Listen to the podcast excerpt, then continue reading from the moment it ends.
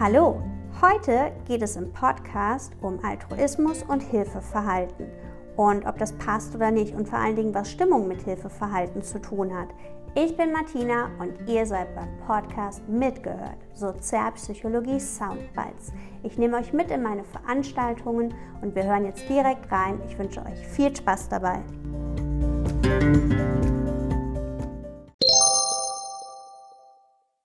Wenn mir jetzt sagen würde, jemand wäre wirklich von der Persönlichkeit altruistisch, dann würde das bedeuten halt wirklich, der wäre wahnsinnig empathisch, der würde bei allem mitschwingen, der würde in allem Ähnlichkeit sehen, der hätte ein total hohes soziales Verantwortungsgefühl, der hätte das Gefühl, wenn etwas in der Welt in Schräglage kommt, dann müsste diese Person sich dafür einbringen, dass die Ungerechtigkeit in der Welt wiederhergestellt wird diese Person hätte einen niedrigen Egozentrismus, steht hier höflich formuliert, äh, der hätte gar keinen Egozentrismus, weil die Ich-Variable wäre ja überhaupt nicht vorhanden. Und diese Person hätte auch überhaupt gar keine Wettbewerbsorientierung.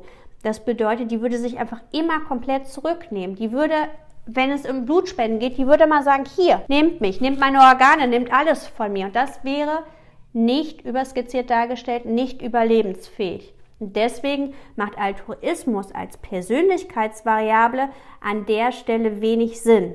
Und das sehen wir hier nämlich auch dargestellt, dieses Problem, die altruistische Persönlichkeit würde ja bedeuten, in jeder Situation jedem gegenüber wären wir so, das ist empirisch kaum zu finden. Das geht gar nicht, denn dass wir in einer Situation prosozial agieren, heißt noch lange nicht, dass wir in einer anderen Situation auch prosozial agieren. Altruismus würde das aber beinhalten, dass wir immer, immer, egal wem gegenüber, was gegenüber, immer uns aufopfern würden. Wir sehen hier sogar den Korrelationskoeffizienten. Das bedeutet, der Zusammenhang davon, dass wir in einer Situation prosozial reagieren und in einer anderen, der Wert liegt gerade mal bei Punkt 2,3.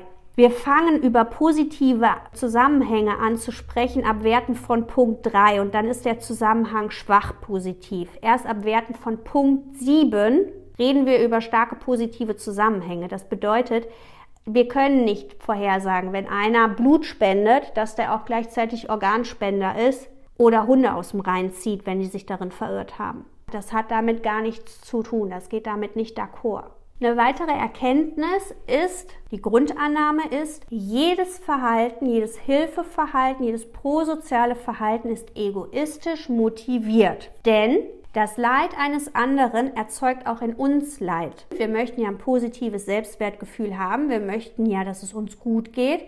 Deswegen würden wir dann eher eingreifen, damit es uns selbst auch wieder besser geht. Das meint Negative State Relief Hypothese an der Stelle. Das Hilfeverhalten dient an der Stelle der Vermeidung eines negativen Gefühlszustandes. Wenn ich merke, der wird jetzt leiden, dann würde das auch in mir negatives Arousal freisetzen und deswegen würde ich dann helfen, damit ich mich von vornherein besser fühle. Andere Erkenntnis ist, feel bad to good. Das meint, wenn es mir schlecht geht, wenn ich nicht gut drauf bin, dann ist die Wahrscheinlichkeit, dass ich in solchen Situationen prosozial agiere, höher, als wenn es mir so lala und gut geht.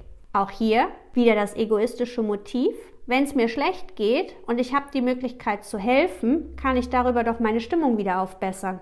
Und deswegen Leute, die, ähm, die schlecht drauf sind, die helfen eher, weil es denen dann wieder besser geht, weil die sich dadurch eine Gefühlsverbesserung erhoffen. Hier hätten wir nicht viel bad to good, sondern hier hätten wir tatsächlich die Situation, wir haben gutes Arousal, wir haben eine gute Stimmung und auch dann helfen wir, weil nämlich damit gefährdet wäre, wenn wir dem jetzt nicht helfen, wir haben gerade unsere 600 Euro Sneaker gekauft, dass unsere gute Laune auf einmal dahin wäre. Denn tatsächlich, die negativen Gefühle fördern prosoziales Verhalten. Wenn ich schlecht drauf bin, erhoffe ich mir aus egoistischem Motiv, dass es mir durchs Helfen besser geht. Aber auch die positive Stimmung sorgt dafür, dass ich hilfreicher werde. Denn sonst könnte ja meine Laute wieder gefährdet sein. Die könnte ja dadurch wieder in den Keller gehen. Und das will ich auch vermeiden. Auch wenn ich jemandem ein Geschenk biete, wird er helfen. Das ist wieder so etwas, was im Einzelhandel total häufig wieder eingesetzt wird. Das ist wieder Konsumentenpsychologie und was auch Versicherungen, wenn sie eine neue Versicherung abschließen oder bei der Bank sind, häufig genutzt wird. Wenn man was von ihnen will und man gibt ihnen ein kleines Geschenk, Dann fühlen sie sich wieder belohnt, Belohnungssystem wird aktiviert und dann versuchen sie auch das wieder zurückzugeben. Und das tun sie auch, indem sie dann so einen Vertrag schneller abschließen oder eben schneller etwas abkaufen. Also auch positive Stimmung kann prosoziales Verhalten erhöhen. Wenn wir ein kleines Geschenk bekommen und dementsprechend dann hilfsbereiter werden, muss man glücklicherweise sagen, dass dieser Effekt nur bis zu 20 Minuten wirkt. Der gilt also eher nur kurzfristig und danach ist es eher so, als ob nichts passiert wäre.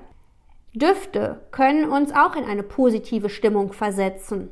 Und viele Läden, vielleicht wissen Sie das, vielleicht haben Sie das aber jetzt auch schon mal, wenn man drüber nachdenkt, beobachtet. Viele Firmen, viele Geschäfte arbeiten mit Düften. Diese Düfte sollen uns in positive Stimmung versetzen und damit soll die Kaufsbereitschaft hochgehen. Das kann man auch mit Farben machen, das kann man auch mit Musik machen aber man kann es auch mit Düften machen. Es gibt wirklich den Beruf, dass du für ein Unternehmen Parfümeur bist. Und diese Leute verdienen tatsächlich ihr Geld damit, dass die eben für bestimmte Läden bestimmte Düfte entwerfen. Ich weiß das von Armani, da ist es so, die machen das genau so. Die arbeiten eben mit Düften, die dafür sorgen, dass wir entspannt sind, dass wir damit eben auch uns wohlfühlen und dort länger bleiben. Hollister macht das auch sehr extrem richtig, aber Crombie eben auch. Ne? Die erkennen sie auch schon an Mailand-Geruch. Allerdings ist das ein Geruch, den viele gar nicht so toll finden. Also das muss natürlich ausgewogen sein. Die Stimmung ist super gut manipulierbar und hat dann eben auch einen Effekt. Das bedeutet, wir haben die sogenannte Mood as Information Heuristik. Wir ziehen immer auch unsere Stimmung, die wir gerade haben, mit in die Bewertung rein. Und häufig ist es so, weil wir ja sagen, das Ganze ist egoistisch motiviert, häufig helfen Menschen eben auch, um indirekt auch an der Freude des anderen teilzuhaben. Wenn ich jemanden sehe, wie einer vom Roller plumpst und ich helfe dem, dann freut er sich und lächelt mich an und sagt Danke. Und das tut mir ja auch gut. Dadurch kriege ich ja auch wieder ein Streicheln. Ich kriege ja auch einen Dank. Jetzt hat man mal geguckt, was gewichtet denn stärker? dass wir Feedback vom Gegenüber bekommen. Also helfen wir, wenn wir wissen, wir kriegen Feedback, ein Dankeschön oder ein Finderlohn oder ein Lächeln oder eine Telefonnummer. Oder helfen wir eher, wenn jemand Ähnlichkeit mit uns hat. Was ist also wichtiger, Empathie oder Feedback bekommen? Was würden Sie sagen? Ich würde, glaube ich, Feedback sagen, weil da ja dieser Gedanke mit dem Egoismus rein. Die Argumentation verstehe ich. Svenja sagt Empathie. Und tatsächlich ist es die Empathie, also wieder im Sinne von Ähnlichkeit, weil wenn ich sehe, es sieht jemand aus wie ich, jemand hat Ähnlichkeit mit mir und dem passiert was, dann ist dieses Egoistische, dass es mir dadurch automatisch auch schlecht geht, extrem hoch ausgeprägt. Und das gewichtet stärker. Die Motivation, dass es mir dann wieder besser geht, ist hier größer als die alleinige Tatsache, ich könnte ein Danke dafür bekommen.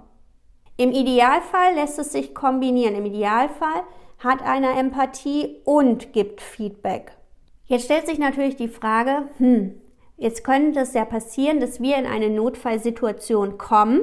Was können wir denn jetzt tun? Was würde uns denn jetzt helfen? Wir können erstmal gucken, dass diese fünf Scheiterstufen verhindert werden, dass ich klar akzentuiere, ja, es ist eine Notfallsituation. Auch wenn Sie was falsch machen, bitte machen Sie überhaupt etwas. Ich kann aber auch versuchen, ich kann Feedback aussprechen. Ich kann sagen, ja, wenn Sie mir jetzt helfen, dann kriegen Sie ein Eis oder dann kriegen Sie 10 Euro oder dann kriegen Sie meine Telefonnummer. Ja, das kann ja auch sein. Oder ich zeuge Ähnlichkeit. Also wenn wir doch hören, dass Empathie der stärkste Prädiktor dafür ist, dass prosoziales Verhalten stattfindet, dann versuche ich Empathie zu erzeugen. Wie mache ich das jetzt aber bitte?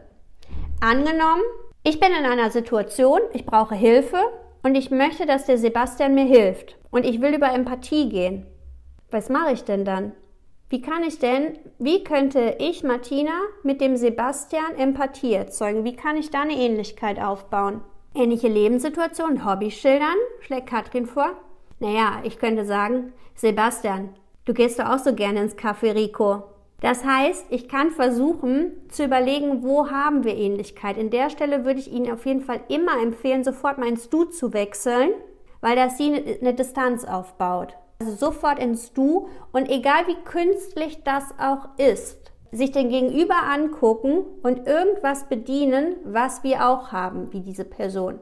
Ich habe keine Kinder, Wenn ich jetzt aber in einer Situation wäre, wo ich Hilfe bräuchte und da kommt eine Mutti mit ihrem Kinderwagen und die sieht überhaupt nicht aus wie ich, dann könnte ich aber sofort sagen, du bist doch auch Mutter. Und schon wird die Wahrscheinlichkeit, dass die Person mir hilft, steigen. Ich muss mir also immer mein Gegenüber angucken. Und einfach auch, wenn es egal ist, auch wenn es nicht stimmt, wenn sie es schaffen, da irgendeine Ähnlichkeit zu erzeugen, tut das ihnen gut, weil die Person ihnen eher helfen wird.